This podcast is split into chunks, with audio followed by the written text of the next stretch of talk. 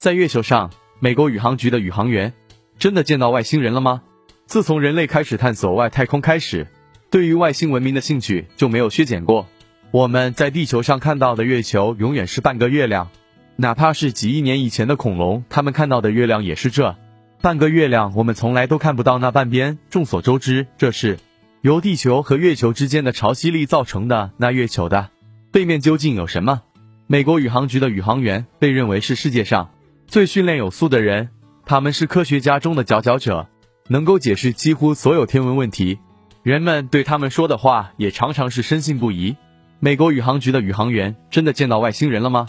最着名的事件之一是一九六三年的美国广播公司的现场直播。宇航局戈登库珀在他的第二十二次绕地球轨道单独旅行结束后回到地球，接受了记者的采访。他说，他透过宇宙飞船的窗口。看到了一个发光的绿色物体迅速逼近，后来该物体来个急转弯飞走了，而且它的飞船雷达也观测到了有物体经过，人们不禁猜测那是外星人吗？